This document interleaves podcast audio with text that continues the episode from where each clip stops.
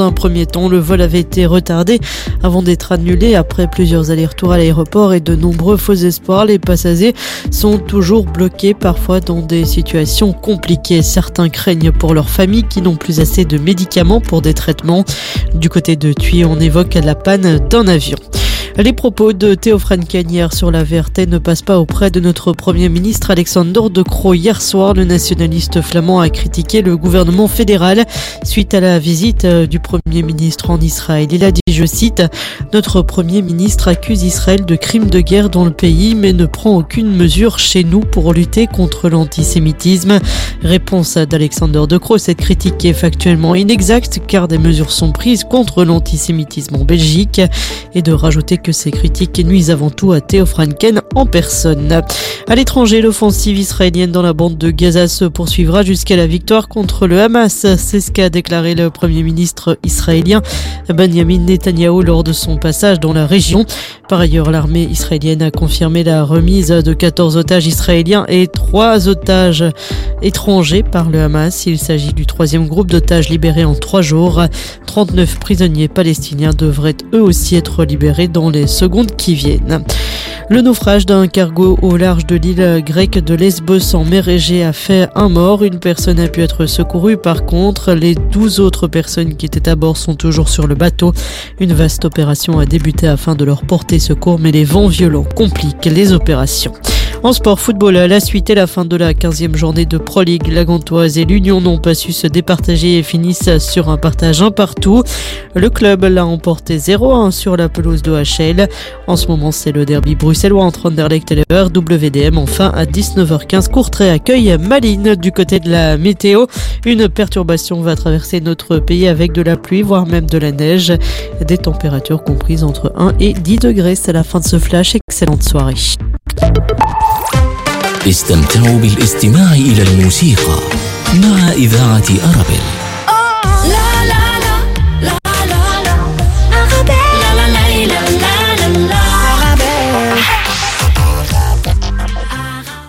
مستمعينا الكرام مرحبا بكم إلى حلقة جديدة من البرنامج الرياضي الأسبوعي الشوط الثالث الذي يرافقكم من خلاله إدريس عمو والزميل يوسف الخروبي.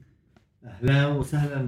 كابتن إدريس شكرا جزيلا. كابتن إدريس أعزائي المستمعين أهلا ومرحبا بكم في حلقة جديدة من الشوط الثالث مع الكابتن المتألق دائما الكابتن إدريس وعمو. أنا اشتقت لكم كنت في في المغرب وأوصيكم التحيات التي جاءتني من طنجة.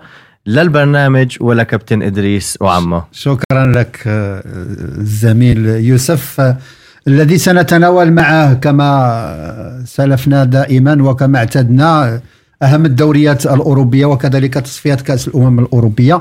أما فيما يتعلق بفقره هذه الجلسة الرياضية فسنعرج بعد قليل على الدوري المحلي الأمر يتعلق بالدوري البلجيكي الممتاز لكرة القدم الذي حط الرحال عند الجولة الخامسة عشرة والديربي آه، العاصمي بين أندرليخت وجاره آه، مولمبيك والنتيجة لحدود الساعة مع مرور 34 دقيقة واحد لصفر لفريق مولمبيك.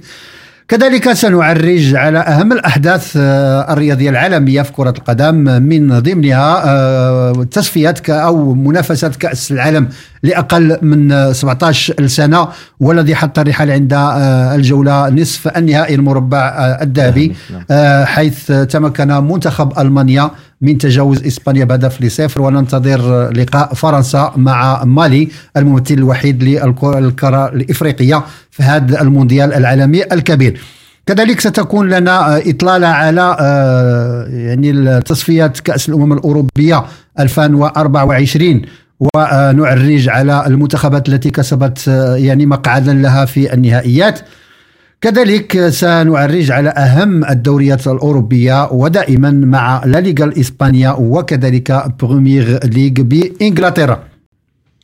إذا حتى لا نطيل عليكم أو قبل ذلك مستمعينا الكرام أشير إلى الضيوف الذين سيكونون معنا خارج الاستوديو. الأمر يتعلق بالصحفي أيمن زيزي ناقد ومحلل رياضي من المغرب. كذلك سيكون معنا من تونس نبيل بناني ناقد ومحلل رياضي. وسيكون معنا من بلاد الرافدين العراق العزيزة الكابتن مسلم السودي الشبلي معلق رياضي ناقد ومحلل رياضي كذلك. إذا مستمعينا الكرام آه، حتى لا نطيل عليكم ندخل في ورقة المخصصة للدور المحلي. فكما سلف الذكر الدوري البلجيكي وبعد أسبوع عطلة يعني دولية تعود للمنافسة من بوابة الجولة الخامسة عشرة. إذا سي يوسف شفنا على أن الدورة 15 آه، ت- تشير إلى نهاية المرحلة ديال الذهاب. نعم. وكتبقى مرحلة الأيام اللي غتكون صعبة على مجموعة الأندية وذلك سما نناقش معك آه، الزميل يوسف. طبعا. بعد ذلك أعرض عليكم مستمعي الكرام نتائج الجولة. فرويال أنتويرب عاد تعادل خارج الميدان أمام سانترود بهدف لمثله. سيركل دو بروج تفوق على اوبن باصابتين لصفر شارلوروا فاز على ويسترلو بثلاث اصابات مقابل اثنتان ستوندار دو لياج فاز في مباراه قمه هذه الجوله على نعم. جينك بهدف لصفر نفس النتيجه عرفتها مقابله كلوب بروج الذي عاد بانتصار خارج القواعد على حساب مستضيفه لوفان لا غانتواز تقاسم النقاط مع المتصدر يونيون سان جيلواز هدف لمثله وكما سلف الذكر أندرليخت لحدود الساعة مازال منهزما أمام فريق اردويم بهدف للصفر وتختتم هذه الجولة مساء اليوم بإجراء مقابلة كورتري و أف سي مالين.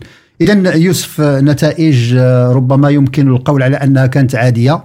نعم. آه، باستثناء آه، يعني هزيمة جينك آه، أمام ستوندار هذا لا ينقص من قيمة ستوندار طبعا. لكن جينك يعني من الأندية اللي كتحاول ما أمكن يعني تشد الخناق على الكوكبة آه، في صدارة الترتيب هم هم هم أصلا يعني من نعم. بداية الموسم يحاولون ان ان أن نعم. يضيقوا الخناق على ال- الأندية في المراتب الأولى وهو نادي يعني هو يعني مستعد عنده القدرات إنه يكون بين المراتب نعم. الأولى يعني نادي جينك ولكن لا شك بأن نتيجة آه، آه، سانترود ورويال أنتويرب هي مخيبة للأمل لنادي أنتويرب، نادي أنتويرب عنده نعم. نعم. المفروض مستوى جيد بعض الشيء هذه السنة وكما ذكرنا بالسابق هو يشارك في دوري أبطال أوروبا, أوروبا. أوروبا. ويمكن هي المشاركة الأوروبية أو ال ال ال المهام التي لديه خارج الدوري المحلي أثر على أثرت عليه. نعم كثرة أثرت عليه. بشكل من الأشكال. نادي كمجموعة بيلعب كرة حلوة. و- يعني في أداء. ويوسف يعني باش آه، وعذرا على المقاطعة لا لا طبعاً، لأن طبعاً. دائما في تفاعل لأن أشرت إلى نقطة مهمة فيما يتعلق بضغط المباريات. فيوسف هذه ظاهرة شفناها في مجموعة من الأندية. كثير على أن اللاعب كتلقاه لاعب محترف بمواصفات كثير. آه، ورغم ذلك لا يستطيع أن يجاري 90 دقيقة ديال المباراة كثير يعانون ولا لا أتكلم فقط عن الدوري البلجيكي هذا موضوع سنستعرضه نعم. في مو مو يعني في مناسبات ولكن مقبلة. لكن معك حق نعم. كابتن يعني وجب الذكر أن هناك أعداد هائلة من المباريات إضافة إلى نعم. أن البطولات القادمة سواء أوروبا أو كأس العالم هناك عدد أكبر للمنتخبات لذلك هناك سيكون عدد مباريات, من المباريات. اكبر حتى يعني أكبر المدربين بالعالم يورجن كلوب بيب جوارديولا. أشاروا إلى هذا المشكل أشاروا لهذه المشكلة وقالوا إنه لاعب محترف متعود على عدد من المباريات من الطبيعي إنك إذا بدك تروح أو تذهب عندك يعني مثلا مهمة دولية إنك تشارك مع منتخبك تلعب أربع خمس مباريات ثم تعود إلى الدوري إذا لم تصاب ستكون عندك الإنهاك. لن تستطيع أن تلعب في المباريات المحلية في الدوريات. لذلك هي آفة وعلى الفيفا أن تجد حل لهذه المشكلة على فكرة لأنه الوضع ليس بالجيد آه، بالنسبة لل- للاعبين الذين يشاركون بهذه ال- المغامرات. ولكن بالنسبة للدوري البلجيكي كما ذكرت آه، كابتن إدريس آه، رويال أنتورب نتيجة مخيبة. نعم. التعادل شيء ليس بالجيد جيد أنتورب كان بإمكانه الفوز سانترون ليس بالنادي المخيف هذه السنة نعم. ولو أنه أداؤه متوسط بعض الشيء هو بوسط الترتيب ولكن نعم. نعم.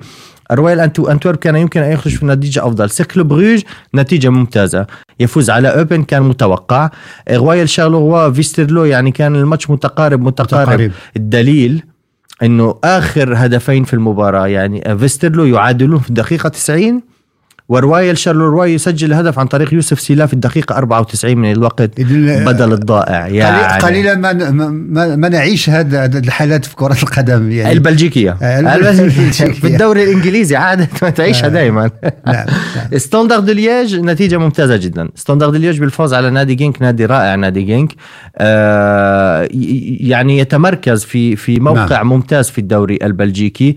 اليونيون سان جيلواز آه، كان بالإمكان أفضل مما كان 1-1 واحد واحد مع خنت تبقى نتيجة جيدة. نادي خنت نادي ممتاز. آه، لويفن يخسر مع كلوب بروج. كان متوقع كلوب بروج لأنه لديه مستوى جيد جدا في هذه الفترة.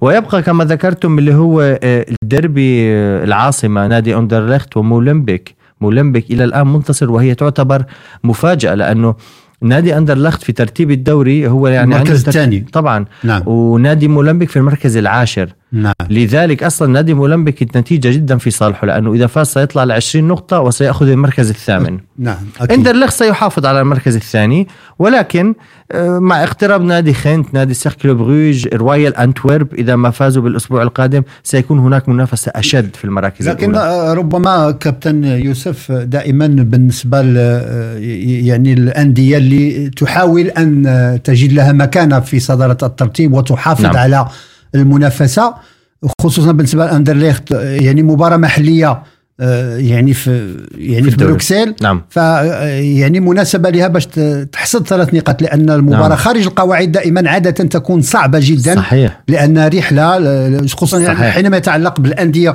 ربما اللي كتعيش هاجس النزول إلى القسم الثاني نعم. فكيكون التهيئ ديالها لهذه المباريات يعني داخل الميادين ديالها لا تقبل الهزيمة صحيح. ربما في مبا- في مباراة خارج المقاعد ربما القواعد ما تقبل لكن داخل القواعد الحسابات تكون دقيقة. دقيقة وال... نعم. وجمهور أندرلخت جمهور يعني متطلب جدا. يعني نحن بنحكي عن أحد أكبر وأعرق الأندية في الدوري ال- البلجيكي والمباراة في نادي أندرلخت يعني بين أرضه في ج... بين جماهيره وفي أرضه. يعني هو متوجب عليه و... نعم. يعني ومجبر أن يعود بالنتيجة بل وأن ينتصر في المباراة. ولكن ما أريد أن أنوه له هو آه، توقيت المباراة. وأخيرا الاتحاد البلجيكي بالنسبة لمباراة اللهم هل هو لأن نادي اندرلخت نادي عريق وله كلمة بالدوري البلجيكي؟ نعم. لأنه لما نتذكر ال- الديربي الآخر نادي يونيون سان جيلواز ضد مولمبيك لما لعبوا لعبوهم يوم الخميس الساعة أربعة. يعني وقت دوام والناس لا ليس لديها الوقت لت- لتتابع المباراة. تتابع المباراة. ولكن الاتحاد البلجيكي قرر أن يكون هذا الديربي البلجيكي يوم الأحد أيام عطلة ولديهم متابعة آه، وهو شيء جيد جدا لمتابعين الدوري البلجيكي خصوصا سكان بروكسل. وخصوصا بالنسبة للقنوات التي تنقل المباريات نعم. فيعني نعم. هاجس الربح دائما تيكون في ال- يعني هناك دفتر تحملات ربما كيفرض على الاتحاد البلجيكي أنه يستجب لهذه المتطلبات كلها. يجب. حتى ترضي الطرفين. آه، يوسف أريد أن أشير إلى آه، فريق اينيون سان جيلواز نعم يعني هذه الاستماتة ديالو بالمركز الأول لأن صعب جدا في ظل الكوكبة ديال هذه الأندية الكبيرة آه، أندرليخت لاغانتوا سيغ نعم. دو بروج رويال انتويرب. غينك أنك تحافظ على هذا يعني يعني الدي- الدينامية في المركز الأول وبفرق سبع نقاط على المطارد المباشر ديالو اللي هو فريق أندرليخت صحيح وأنا برغم كل ذلك المفاجأة الأكبر بالنسبة لي كمتابع أو أي متابع لنادي اليونيون سان جيلواز نعم.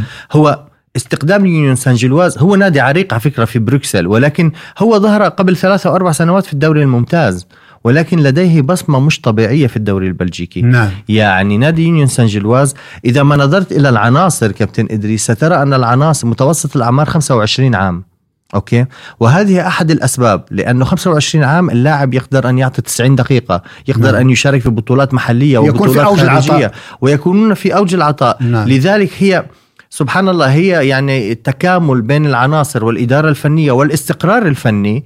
تكلمنا في عدة حلقات سابقة من برنامج الشوط الثالث الاستقرار الفني والإداري وال وال والتقني. شيء إيجابي بالنسبة للنادي. لا يعطي إلا نتائج إيجابية. بغض النظر من أنت أو من تلاعب يعطي إذا تابعنا نادي جيرونا. في الدوري الإسباني. نعم. الاستقرار المتواجد وإصرارهم على بقاء نفس العناصر والإدارة هي هي واللاعبين استقطبوا ثلاثة واربع لاعبين جدد ولكن إذا ما نظرنا إلى الكوكبة نراها تعمل مع بعض منذ ست سبع ثمان سنوات. نعم.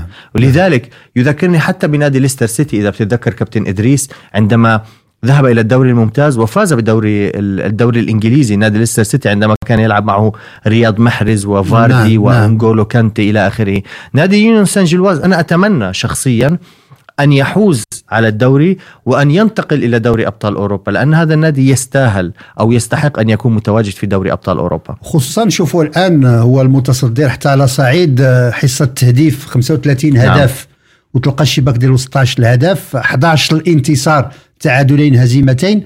إذن حتى من ناحية لغة الأرقام تؤكد على هذه النتائج لم تكن صدفة. لم تكن صدفة بتاتا. والنادي والنادي إذا ما نظرنا أصلا هو يمكن بس بآخر مباراة تعادل. ولكن إذا ما نظرنا في في العشر مباريات التي قبل آخر مباراة هذا انتصار انتصار انتصار انتصار. نعم. وهذا إثبات للوجود. وطبعا مستوى كهذا سوف يخوف أي فريق يلعب ضده سواء كان أندرلخت جينت سيركل بروج رويال أنتورب سي يعني زي ما بنحكي في في اللغة العامية سيحسبون ألف حساب. ألف حساب نعم،. لنادي يونيون سان جيلواز ولازم يحسبوا له ألف حساب. بصراحة النادي يلعب وليس ليس لديه المقومات التي يملكها نادي أندرلخت وأنا أتكلم على مستوى صالة الرياضة أو نعم. على مستوى الملعب لأن نادي سان جيلواز في سان جيل إذا ما ذهبت إلى الاستاد كابتن إدريس نعم. سترى أنه يستقبل أقل من نصف عدد الذين يدخلون نادي أكيد ستوندر لأنه. ملعب صغير ليس بمواصفات جدا الملعب جدا الكبير وبرغم ذلك لديهم بصمة واضحة في الدوري البلجيكي لذلك هذا النادي في السنوات المقبلة سيكون لديه أفضل تمثيل للبلجيكا في البطولات الأوروبية ربما يوسف السؤال الذي يط- يطرحه كل ما يعرف الدوري البلجيكي هو فريق ستوندار ليج اللي نعم. لكي تعتبر نادي عريق ودائما كيكون يعني في الكوكبة الأولى ديال المفروض. صدر الترتيب الآن يقبع في المركز الثامن برصيد آه، 20 نقطة يعني 15 نقطة تفصله عن المتصدر. هذا شيء كثير جدا يوسف. كثير ولكن ليس بالمستغرب. أصلا يعني إذا ما نظرنا إذا تحس- حصيلة الأهداف الذي سجلها نادي ستوندر نعم. ليج 16 هدف 16 هدف من 15 مباراة. يعني إنت نادي بمستوى عالي لديك متوسط أهداف هدف في المباراة. نعم. يعني آه، لازم أصلا أن يحمد وأن يشكر رب العالمين إنه متواجد في المركز الثامن بصراحة لأنه ب 15 جولة 16 هدف يعني متوسط هدف في المباراة بمعنى إنه ممكن يدخل في المرمى جولين أو ثلاثة وهو يسجل هدف. لذلك هم محظوظين أن يكونون بهذا المركز. بصراحة المستوى أقل من متدني لنادي ستوندارد ليج آه، نراه في المركز الثامن الآن ممكن في مباريات الإياب أن يصعد إلى المراكز الأربعة الأولى ولكن عندما ترى نادي سان جيلواز اندرليكت جينت سيركل بروج خينك رويال أنتورب ترى مستويات عالية جدا وعندما تقارن مستويات هذه الأندية مع نادي ستوندارد ليج تعرف لحالك أنه آه، من الصعب أن ينافس هذه الأندية خصوصا هذه السنة. نعم. إذا مستمعينا الكرام سنبقى معكم ونواصل هذه الجلسة الرياضية لكن نمر لحظة إلى استراحة غنائية ثم نعود لنواصل ابقوا معنا.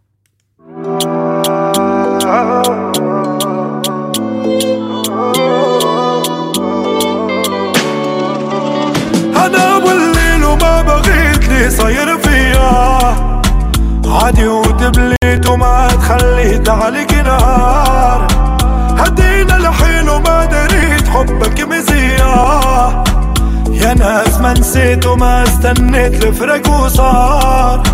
وأنا والليل وأنا والليل.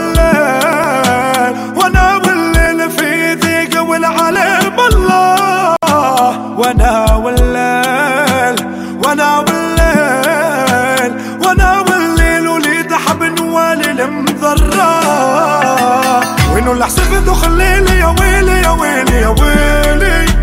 خذت من الدنيا هجرت ومرضت بقليلي غدارة. على مشت الأيام الزين خسارة خسارة.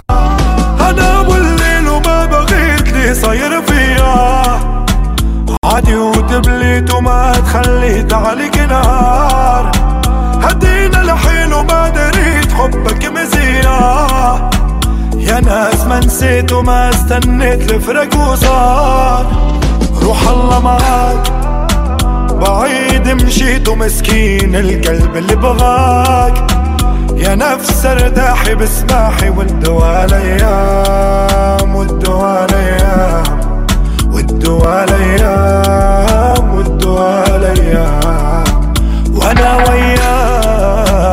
في ظلامي فكت نجومي وضويت اسمك في حالي وما حكيت معوني والدوا الأيام والدوا الأيام والدوا الأيام والدوا الأيام.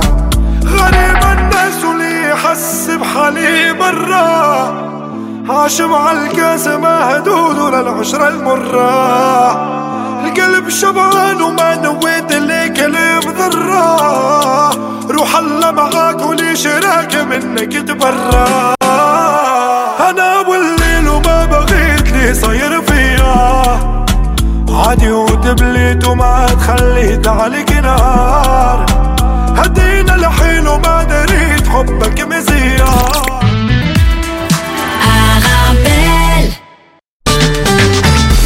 Depuis j'ai fait un tour chez Auto MM, tu démarres au quart de tour. Hé madame, je vous reconnais. Alors, cette voiture, ça va? Avec Auto MM, elle est au top. Tous les produits d'entretien pour votre véhicule. Et ils testent même votre batterie gratuitement. De quoi faire plaisir à votre auto Je vais y faire un tour et vite Auto M&M, spécialiste de la pièce auto et accessoires à Bruxelles et Liège, et aussi à Chaussée de Louvain 612, 1030 Scarbeck, près de la place Mézère, parking sur place. Auto M&M, c'est plus de 50 professionnels à votre disposition pour votre auto. Auto M&M, roulez en sécurité. Plus d'infos sur automm.be.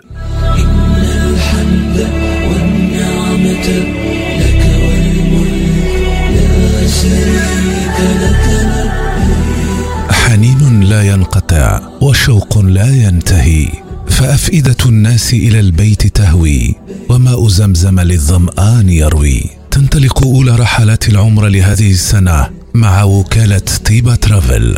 طيبة Travel تقدم لكم عروضا مميزة وتوفر لكم الإقامة في فنادق خمسة نجوم قبالة الحرم المكي. للمعلومات والحجز زورونا بمقرنا الجديد Boulevard Maurice Lemonnier 223 بروكسل. الهاتف 02 201 10 31 خدمتكم فخر لنا وكالة طيبة Travel.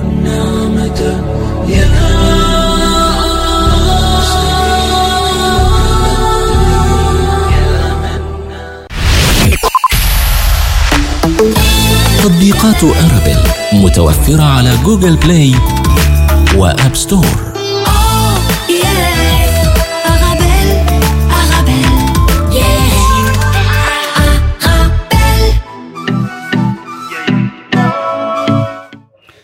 إذا مستمعينا الكرام مرحبا بكم من جديد ولمن التحق للاستماع إلينا أنتم في تتبع البرنامج الرياضي الأسبوعي الشوط الثالث. وحتى لا أطيل عليكم معنا الخط كما سلف الذكر الصحفي آه، الكابتن آه، أيمن زيزي من المغرب آه، ناقد ومحلل رياضي. أهلا بك كابتن مرحبا بالمستمعين الكرام سعيد بتواجدي معكم إذا سعداء كذلك لنستضيفك دائما نكون سعداء بتواجدك معنا آه، كابتن. آه، وأنا أسعد والله أنا أسعد وشكرا للدعوة وسعيد أكثر. إذا كابتن أعود بك إلى أجواء كأس العالم لأقل من 17 سنة آه، المشوار ديال أسود الأطلس توقف عند الربوع بأداء آه، يعني جيد وممتاز. كنا نتمنى أن نراهم في المربع الذهبي ولم لا في النهائي. لكن سنة كرة القدم هي هذه. إذا ما هو تقييمك لأداء آه، أسود الأطلس في هذا العرس الرياضي العالمي الكبير؟ وصراحة يعني ما حققه أشبال الأطلس في هذا العرس الكروي وغير مسبوق. يعني في ثاني مشاركة في تاريخ الكرة المغربية وصل إلى دور الربع النهائي. نعم. أول مشاركة كانت سنة 2013 بالإمارات. نعم. خلالها آه، قدم كذلك المنتخب الوطني أداء جيد وتأهل إلى الدور الثاني لكن اصطدم بالمنتخب الإيفواري آنذاك. نعم. وانهزم الثمن بهدف لصفر سجله اللاعب كيسيان آه، اللاعب نعم. اللي سبق لعبه لعب في برشلونة الموسم الماضي من ضربة جزاء هذه السنة وهذه الدورة هي ثاني مشاركة. آه، تجاوزنا الدور الثاني الحمد لله تأهلنا الدور الربع لكن استخدمنا كذلك بمنتخب إفريقي قوي منتخب مالي. سبقنا وواجهنا في دور آه، في البطولات الإفريقية. نعم في نصف النهائي. السنة التي أقيمت بالجزائر. وفزنا عليه بضربات الجزاء وكان مستوى متقارب يعني الفريقين ما تيعرفوا بعضهم ما كان واحد التحليل يعني. آه، عرفنا إنه منتخب قوي وصراحة آه، يواجهنا منتخب متمرس عنده إمكانيات فردية وجماعية هائلة. آه، كان أقوى من المنتخب الوطني بكل روح رياضيه نقولها المنتخب الوطني المغربي فعلا قدم أداء جيد ولكن على مستوى اللعب الجماعي ما زال نعم. ينتظره الكثير من العمل نعم. كانت الفرديات اللي طغت على المنتخب. نعم. صحيح صحيح لأنه تنعرفوا آه، كاين مشروع الإدارة التقنية والمشروع الإدارة التقنية تيهم أنه المنتخب الكبار خصو تكون آه، مستقبلا يعني على المدى المتوسط البعيد من 50% من اللاعبين يمارسون في المغرب و50% من اللاعبين يمارسون في الخارج. آه، جيد. نعم. وبالتالي انطلاقة كانت من هذا المنتخب لأقل من 17 سنة نعم. اللائحه النهائية للمشاركين كانت تضم 10 لاعبين تكونوا في المغرب و11 لاعب من ضمنهم حارسين مرمى تكونوا في أكاديمية. في الخارج آه.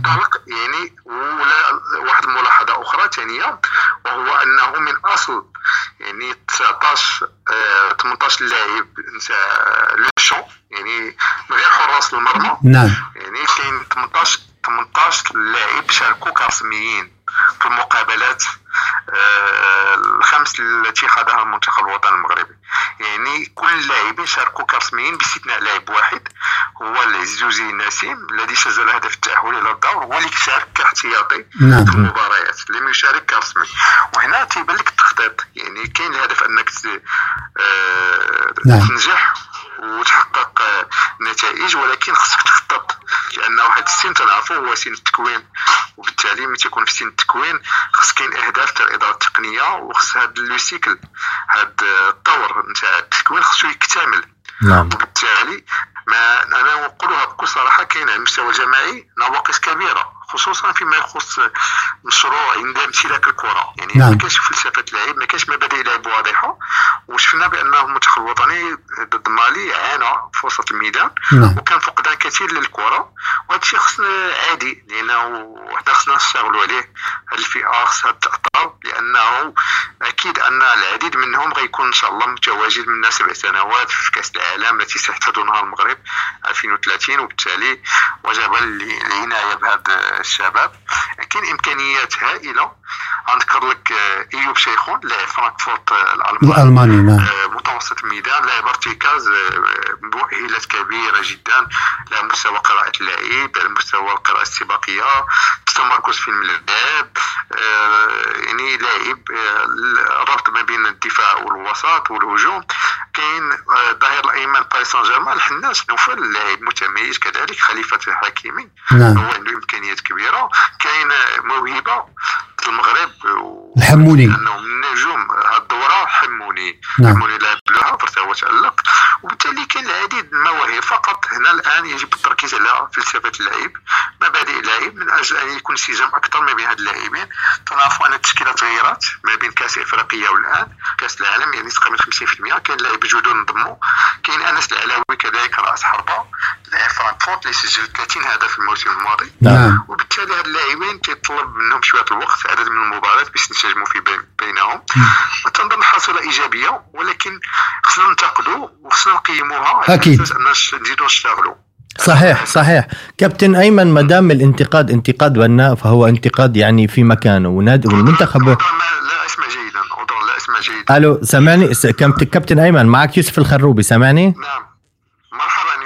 مرحبا سي خروبي سامعك سامعك آه كنت أتكلم وأقول أنه ما دام الانتقاد انتقاد بناء وفي مصلحة منتخب ال ال الوطن المنتخب المغربي فهو انتقاد في مكانه. أكيد من حق الكل ينتقد. أنا بصراحة أرى أن المنتخب المغربي أدى أداء عالي بغض النظر خروجه من هذا الدور ولكن الأداء كان أكثر من ممتاز لأنه إنك تشارك وأن تصل لهذا الدور في بطولة عالمية هو شيء رائع. وما وما لفت انتباهي هي مشاركات المنتخبات المغربية في البطولات العالمية على مستوى الرجال النساء وحتى أشبال المغرب السبعة عشر عاما الذين أبدعوا ووصلوا لدور متقدم بغض النظر خرجوا أم لا ولكن يعني هناك شيء يرفع الرأس. ما هو السر وراء هذه الإنجازات الرائعة للمنتخبات المغربية يعني بكافة فئاتها آه، ليس هناك سر هناك عمل هناك عمل هناك اراده لدى المسؤولين صحيح. أكيد أنه الجامعة كرة القدم يعني منذ ثلاث أو أربع سنوات تشتغل باستمرار. يعني المنتخبات الوطنية ما بقاتش تستعد بشكل مناسباتي عندما تكون تظاهرة نجتمع أسبوع أو أسبوعين ونجري مقابلتين. لا. اليوم هناك عمل مستمر. صحيح. هناك تربصات مستمرة تحتضنها آه، يحتضنها مركز محمد السادس. يعني باستمرار على طيلة نستغل دائما تواريخ الفيفا لنقوم بإجراء مباراتين على الأقل لجميع الفئات وبالتالي في نفس يوم الثلاثاء الأخير نعم. بنفس اليوم جرت أربع مباريات مختلفة لجميع الفئات العمرية نعم. للمنتخب الوطني المغربي. آه، منتخب لأقل من 23 سنة واجه المنتخب الأمريكي فاز عليه بهدف لصفر في مقابله وديه منتخب آه، أقل من 17 سنة كذلك آه، لعب ضد إيران وفاز وتأهل. كان منتخب الأقل من 20 سنة واجه المنتخب المصري وتعادل معه في دوره شمال افريقيا كان تعادل آه، ثلاث أهداف لمثلهما آه، هدفين لمثلهما أظن. نعم. نعم. هدفين لمثلهما. وكان كان منتخب الكبار اللي جرى مقابلة آه، رسمية مساء نفس اليوم ضد تنزانيا وفاز. وبالتالي هنا تيكون البرمجة نعم. ألو؟ يبدو أن هناك نعم. باستمرار. وكذلك هناك اداره تقنية يعني مع اختيار اللاعبين توا يعني هنا تخطيط. هنا لم نعد نشتغل بشكل مناسباتي ولكن تنشتغل بشكل رسمي. كان تصور كان رؤية كان إمكانيات البنيه التحتيه معتبره اللاعبين عندهم واحد الرغبة أنهم يجيو يلعبوا في المنتخب. كان تنافس كبير على الم- نعم. اختيار كبيرة جدا في جميع الفئات. كان هناك تنافس اذا الم- المغرب يجني الثمار العمل ديالو. ليس هناك سر بقدر ما هناك تخطيط هناك تصور هناك رؤية. واكيد أن المغرب آه، ما هي إلا البداية. يعني أكيد أن هناك مازال تي- ينتظر الجميع وكاين واحد الإرادة لدى المسؤولين تيوفروا إمكانيات جميع الإمكانيات وبالتالي إحنا قطعنا أشواط بخصوص يعني ما بقاش نتكلموا على الإمكانيات ولكن نعم. صحيح نتكلموا أكثر على la conception يعني كيف أننا يمكن نكونوا المنتخبات شنو هو فلسفه اللاعب شنو هي معايير اختيار اللاعبين خصائص اللاعب هذا هو وهذا وهذا فعليا قطعنا هذه الأصوات ونظن أنه توجنا الآن. في جميع يعني القوميه العالمية الوصول إلى الأدوار النهائية هذا شيء آه، يثلج الصدر وتزيد يحفز أكثر من أجل العمل أكثر.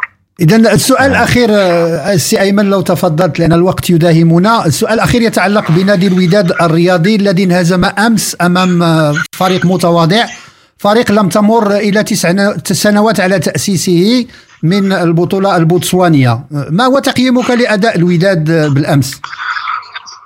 أول شيء آه، الكرة الإفريقية تتطور. يعني لا على مستوى المنتخبات لا على مستوى الأندية. نعم. وهذا يعني غنشوفوا مفاجآت كثيرة في هذه دورة الدوري الإفريقي. شفنا المقابلات نتاع ليليت. وانتهى الآن وهنا غندوزو للدوري عصبه الابطال نعم. وغنشوفوا مفاجآت أكيد. الوداد آه، الهزيمه أمس ثلاث نقوص من قيمته أنا فريق قوي عنده مدرب صحيح. شاب جايب فلسفه وتصور جديد. هناك قاعدة لاعبين كبيرة. أكيد أنه تيخرج من واحد الدوري الدوري الإفريقي انهزم في المباراة النهائية. كاين تأثير على المعنويات. وتنظن بأنه يعني هذه الهزيمة يعني عادية. تقدر توقع لاي كبوه جواد عادي. يعني انهزم ما هي إلا بداية المشوار. عنده متسع من الوقت متسع من المباراة مع استدراك ذلك. تنظن بأن الوداد قادر أنه يعود ويتأهل بدون مشاكل. نشوفوا ردة الفعل ديالو. ولكن آه، شيء عادي في كرة القدم أنه في أي مقابله تقدر تسقط وامام فريق صغير تنشوفوا الفرق الكبرى نعم. في أوروبا سواء في, أسباب الأبطال الأوروبية أو في. البطولات الخمس الكبرى تيسقطوا مع فرق صغرى آه، فرق صغرى يعني هذه هي الكرة يجب تقبل ذلك ويجب العمل على تصحيح الأخطاء ومواصله المشوار. ربما ربما ربما كابتن أيمن اللي زاد من صعوبة هذه الهزيمة ديال الأمس هو الهزيمة اللي وقعت في السوبر ليج الإفريقي وبداك ال- الأداء الغير مقنع لفريق الوداد. حتى بالأمس الهزيمة ربما واردة لكن الطريقة باش نهزم فريق الوداد بالأمس يعني ما كانت تنهزمش به الأندية الكبيرة لأن شفنا التمريرة ديال آه، دي- ديال المدافع كيفاش مر الكرة للحارس بطريقة ربما ما كنشوفهاش حتى البطولة ديال الهواه والخطأ وارد نعم. آه، وتنقول لك بأنه لا مقابلة النهائي نعم. في مرحلة الإياب خساره فان الوداد ما كانش حاضر. نعم أكيد. وأكيد أنه الشوط الأول يعني أنت مباراة الإياب نهائي نعم. الدوري الإفريقي كان مؤثر. ولكن تنقول بأنه المقابلة أمس نعم. شيء عادي. لأنه اللاعبين تيخرجوا من واحد البطولة كبيرة وتيخسروا نهائي. تيكون التاثير معنوي. نعم، أكيد. والتاثير تيكون على التركيز على التركيز. يعني يقدر اللاعب يدير أخطاء بدائية. وهذا الشيء راجع بالأساس للعياء وغياب التركيز وتيكون عاوتاني الواحد ما تيكونش تواضع. الكرة تتبغي نعم. لاعبين مدرب متواضع. يعني الفريق خصو وقعة الميدان هي الفاصل. نعم. صحيح. بالتالي متى تدخل خصك تكون مركز. أكيد أنه اللاعبين ما كانوش مركزين. آه، كان يمكن استصغار للخصم لم يحتم لم يتم احترامه نعم. بما فيه الكفاية. هذا درس درس كبير في كرة القدم. وتنظن بأن الوداد بالتركيبة البشرية ديالو الحالية قادر أنه يتجاوز هذه العثرات البداية. وشيء عادي تنشوفوا تنشوفوا منتخبات قوية. نعم أكيد. أندية. تتخسر المقابلات الأولى ولكن في الأخير تتفوز بالدوري ولا تتفوز بالبطولة ولا بالكأس. وهذا الشيء هو سمه الأندية الكبرى. إذا كابتن آه، أيمن نشكرك مرة أخرى بتواجدك معنا. آه، يعني نشكرك كذلك على المعلومات القيمة حول آه، يعني أسود الأطلس ويعني الإجراءات آه، المستقبلية لتطوير كرة القدم المغربية. آه، الشكر كله لكم. سعيد دائما بتواجدي معكم وتحياتي ومودتي لكم جميعا. مرحبا. شكرا جزيلا. شكرا جزيلا كابتن. إذا مستمعي الكرام تتبعتم معنا مداخلة آه، الصحفي والكابتن أيمن من المغرب. وقبل أن نواصل معكم بقية الفقرات نمر لحظة إلى استراحة غنائية ثم نعود لنواصل. ابقوا معنا.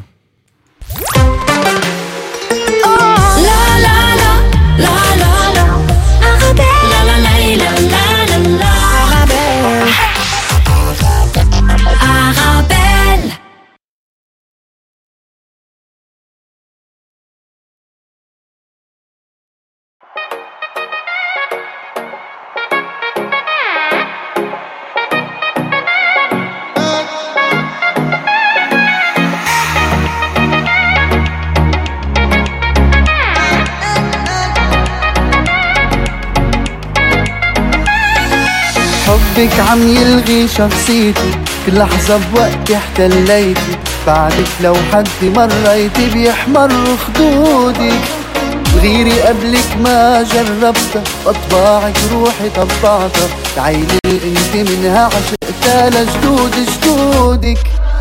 تجاوزت حدودك بقلبي تجاوزت حدودك. صارت حياتي معلقة فيكي وبوجودك تجاوزت حدودك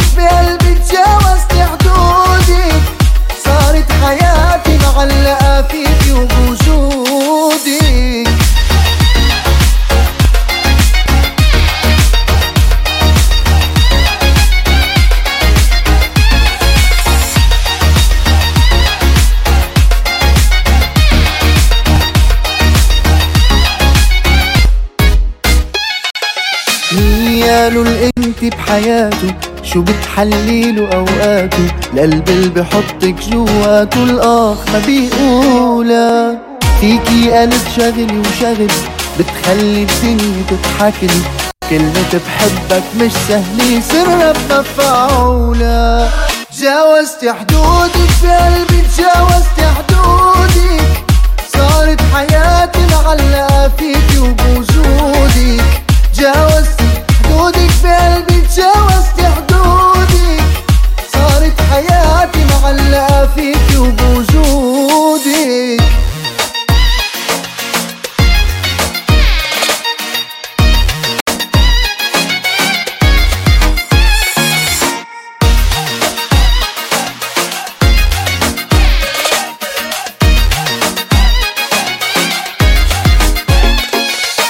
ريحة حنيتك عتيابي تروقني تهدي أعصابي. لقال الدنيا كذابي كذاب بعينه.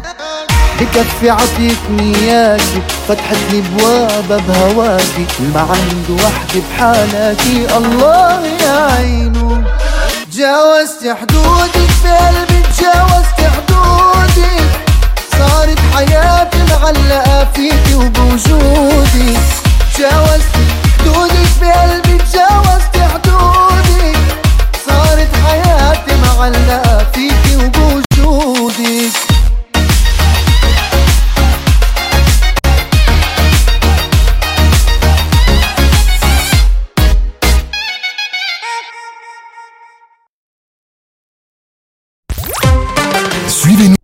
l'application Arabelle. Votre radio.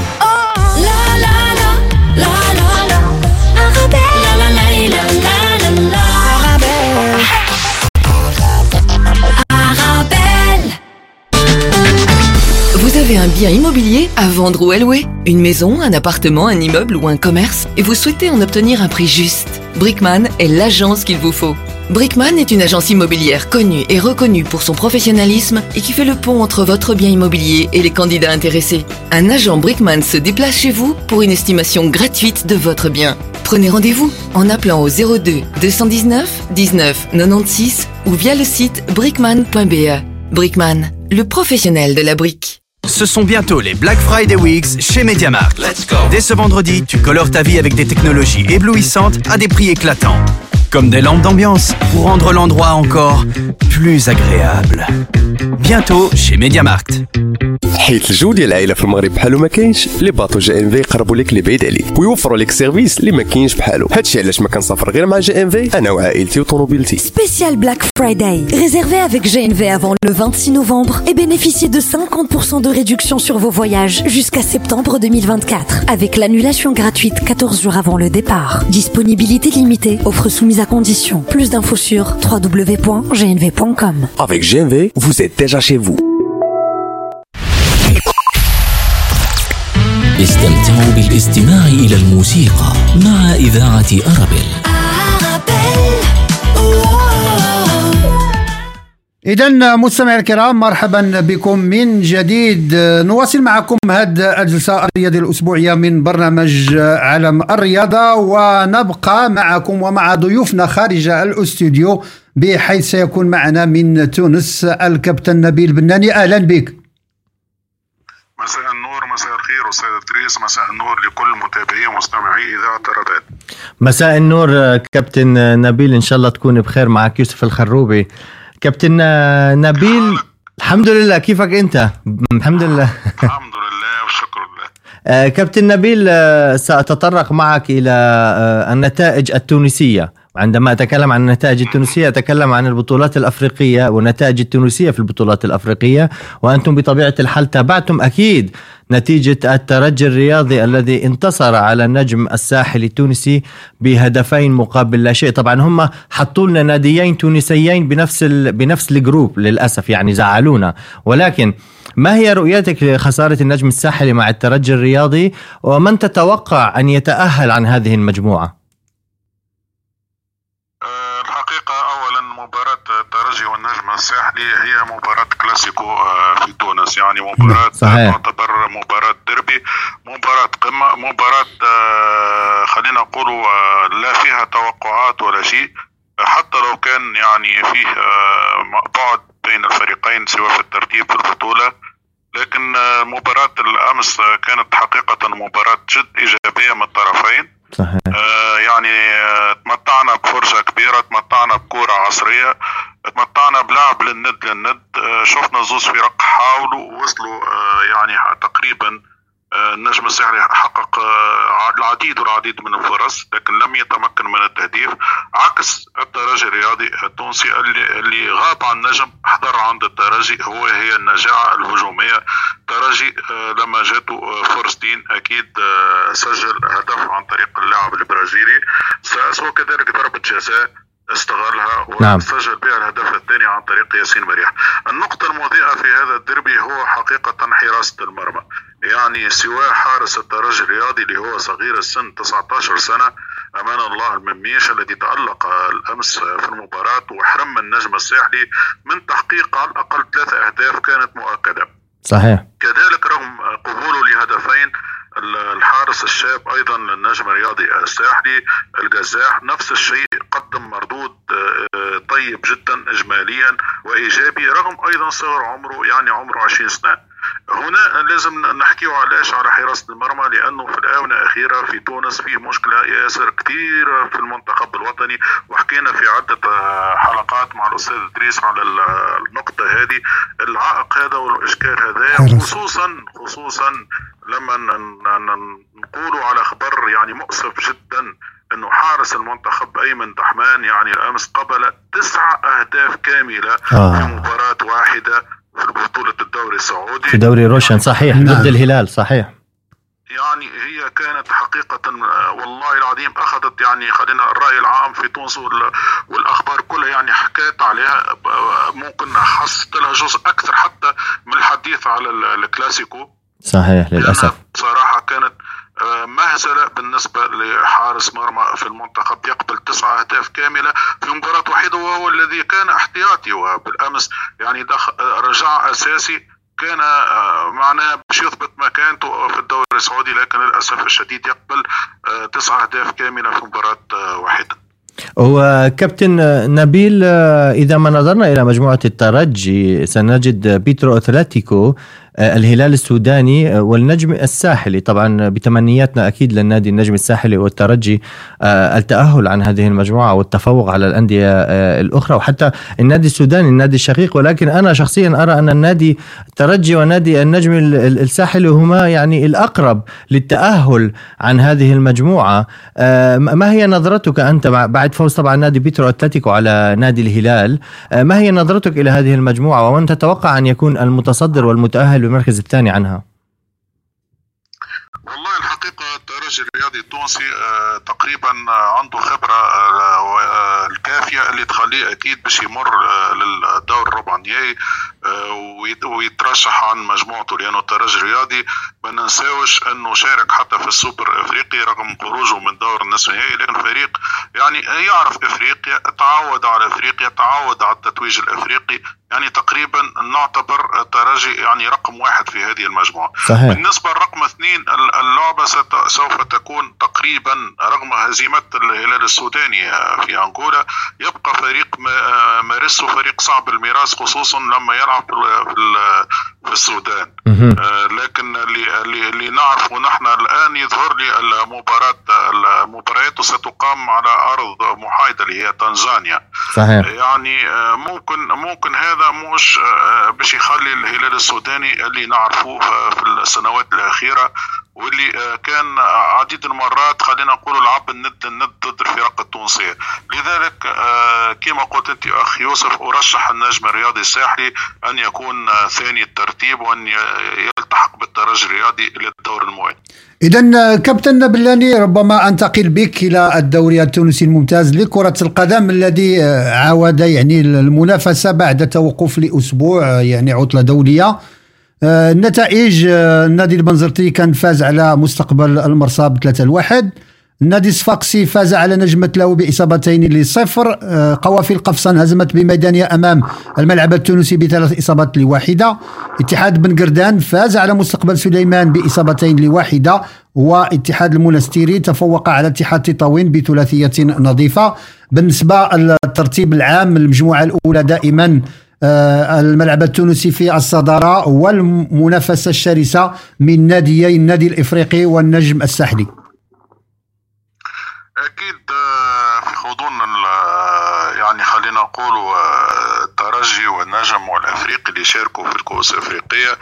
وما جراوش مباريات خلينا نقول الاتحاد الرياضي المنستيري اوضاع قدم لمرحلة التتويج للتأهل لمرحلة التتويج نعم. بما أنه تقريبا آه، هو الآن حاليا في المركز الأول وكذلك انتصار أخير آه، اليوم اللي شفناه بثلاثية كاملة يترجم أيضا تألق اللاعب الأجنبي اللي- المالي يعني تراوري اللي في ال- اللي ينشط مع الاتحاد الرياضي المنستيري وهو هداف البطولة بالمناسبة هذه. يعني تقريبا تالقه هو ونجاحه في التهديف خلى الاتحاد المنستيري خلينا نقول في كل جولة يسجل في الأهداف وهذا ما خلاه يحصد الانتصارات ويعزز آه، مكانته في الصدارة. كذلك شفنا ال- الملعب التونسي كذلك اللي تألق في المباريات الأخيرة وخلاه أيضا آه، حاليا آه، ننتظروا بالطبع مباريات الافريقي والنجم اللي تنقصهم تقريبا مباراتين. تنقص ثلاثة نعم. مباراتين آه، بخلاف هذا الملعب التونسي حقيقة آه، مستوى جيد وكما نحن ذكرناها في آه، حلقة من حلقاتك آه، أستاذ إدريس قلنا باش يكون آه، خلينا نقول منافس آه، جديد آه، خصوصا أنا أعتبره سيتأهل إلى مرحلة التتويج هذا بالنسبة للبطولة لكن نحن حكينا على أجواء أفريقيا وحكينا على نعم. نعم. أبطال أفريقيا وحبيت نعرج على مباراة اليوم النادي الأفريقي اللي يعود انتصر صحيح سنين يعني خلينا نقول إلى الأجواء الإفريقية من خلال كأس الكونفدرالية كأس الكاف اليوم كان النادي الإفريقي التونسي أيضا انتصر هدفين لصفر ضد الدريمس الغاني حبيت بس نذكر آه، أكيد كل متابعينا بهذه المباراة بين نتيجتها خصوصا أيضا هو ممثل الثالث آه، هذا الموسم آه، للكرة التونسية في الكؤوس الأفريقية. كابتن نبيل كنت سأعرج على هذا الانتصار آه، لنادي الأفريقي وكنت سأربطه بموضوع آخر. أكيد حضرتك تابعت الأخبار الأخيرة بخصوص آه، ما فرضه الاتحاد الدولي لكرة القدم الفيفا من عقوبات على النادي الأفريقي آه، التونسي حيث تسلمت إدارة النادي خطابين من فيفا. الأول يتعلق بقضية اللاعب إيهاب الحسني. آه، ويتعلق الخطاب الثاني بشكوى الجزائري إحسان بن عيادة. وفي الحالتين آه، كان هناك مبالغ مالية توجب أن يدفعها آه، النادي الأفريقي. وبرغم هذه الأزمة نرى النادي الأفريقي يؤدي أداء عالي في البطولة الأفريقية. ما مسببات أو ما ما هي عوارض هذه الأزمة مستقبلا؟ وكيف سيتجاوز هذه الأزمات النادي الأفريقي للتركيز على البطولات الأفريقية والبطولة المحلية؟ بالنسبة للنادي الافريقي وازمة العقوبات والفيفا هذه تقريبا عنا الآن سنوات ونحن يعاني فيها فريق النادي الإفريقي. لكن يعتبر يعني خلينا نقول نحن رجع من بعيد لما رجعت له يعني الأحقية في الانتدابات الخارجية. وتقريبا النادي الافريقي تجاوز ما أصعب من من المشاكل هذه. يعني المشكل صحيح. هذا مش باش يكون يعني خلينا نقولوا آه، باش يرجعوا إلى الخلف أو إلى الوراء أو باش ينقص من من قيمته أو قدرته على مجاراة نسق البطولة في تونس أو كذلك كأس الكاف. لأنه النادي الإفريقي عنده آه، جمهور آه، عظيم جمهور كبير جمهور اللي عمل عدة لطخات خلينا نقولوا معبرة باللطخة في تونس.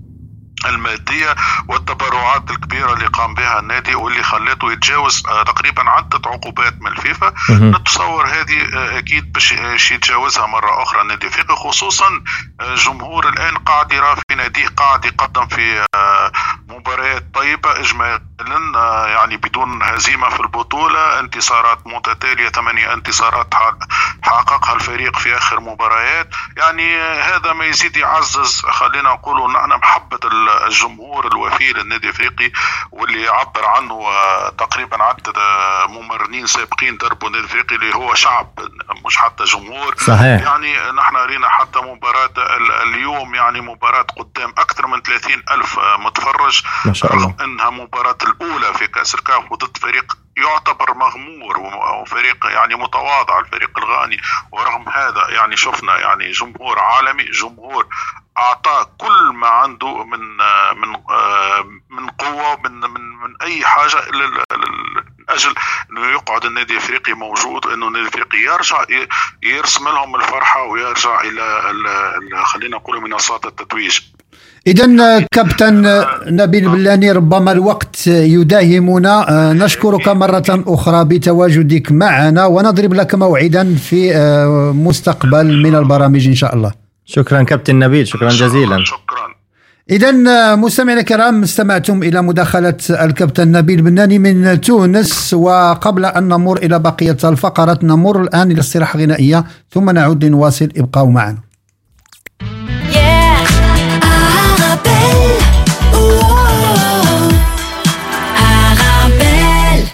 Non me mires más, mires más Je t'en supplie, laisse-moi t'oublier. Je ne peux pas lui faire ça.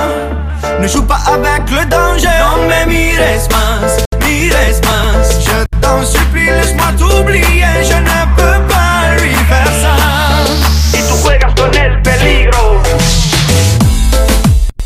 fait plus d'une semaine qu'il te décrit comme un poème. Il nous parle que de toi, il vit sur un nuage depuis que tu vis dans ses bras. Hey, il a retrouvé le sourire depuis que tu es son avenir. Tu es devenu sa joie, mais tout a changé quand j'ai compris qu'il parlait de toi. Oh,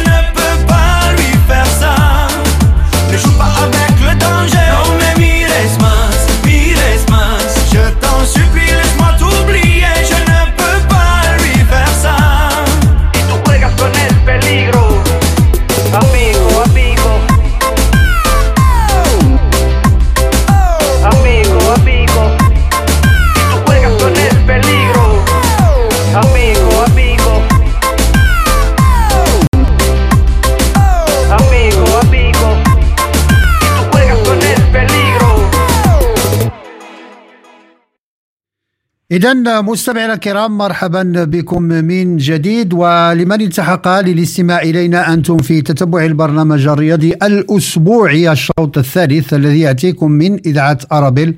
كل أحد من السابعة إلى التاسعة مساء ويرافقكم كل من إدريس عمو ويوسف الخربي إذا مستمعينا الكرام قبل أن نمر إلى فاصل لنواصل معكم أذكركم بالمداخلات التي آه، يعني تمكنا من التواصل معهم. في من المغرب كان معنا أيمن زيزي صحفي محلل رياضي والذي تناولنا معه آه، أداء أسود الأطلس في كأس العالم لأقل من 17 سنه وكذلك هزيمة الوداد في دوري الأبطال. كان معنا قبل قليل كذلك الكابتن نبيل بناني محلل رياضي من تونس.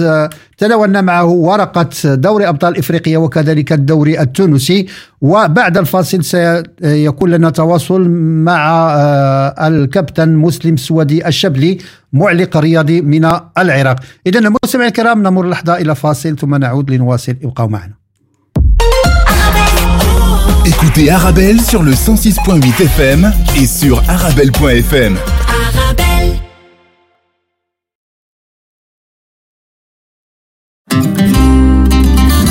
Pour le dîner, je raffole des plats traditionnels de ma femme. C'est notre petit moment en tête à tête que je n'échangerai pour rien au monde. Son secret? Les légumes secs Beaugrain. Les légumes secs Beaugrain, la saveur authentique. En tant que maman, c'est un vrai challenge de se rappeler des goûts de chacun. Moi, j'achète les sauces Belzina. Ils proposent une large variété de sauces. Ça permet de varier les goûts et toute la famille y trouve son compte. Les sauces Belzina, la saveur authentique. Venez découvrir le Claridge, salle événementielle emblématique de Bruxelles, située métro Madou Chaussée de Louvain dans le quartier européen pour accueillir vos